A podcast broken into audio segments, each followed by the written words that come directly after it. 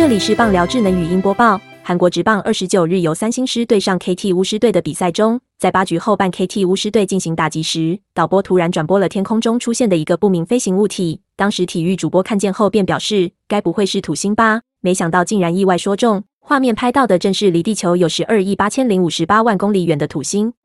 根据 M Sports News 报道。在韩职二十九日由三星对上 KT 的比赛中，比赛末段时，画面突然拍摄了一个在天空中的不明飞行物体，看起来呈现土褐色，并且外围还疑似出现环状。对此，当时负责播报比赛的主播郑炳文便指称，大概是因为云散开后夜空很晴朗，所以摄影机便能够捕捉到土星的身影。而一旁的球评身在学则回应称：“真的是土星对吧？”面对身在学的反问，郑炳文先是犹豫了一下，才回应：“难道真的是土星吗？”便笑着带过。而没想到。郑炳文一时玩笑的推测竟是对的。当时比赛中拍摄到的不明飞行物体正是土星本人。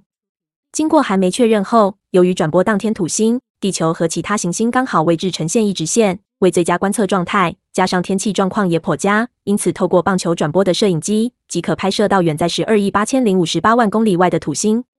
负责转播的 NBC Sports Plus 副局长李时载则称，因为摄影机镜头的倍率很高，因此这是有可能发生的事情。近来这种转播摄影机就常被业余的天文爱好者用来观测天空，若是倍率抓得好，还能看到月球表面的坑洞。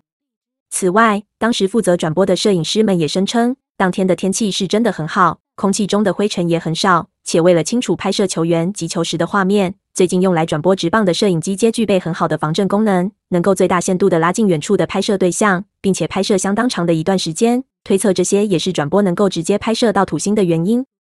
本档新闻由 ET Today 新闻云提供，综合编辑，微软智能语音播报，慢投录制完成。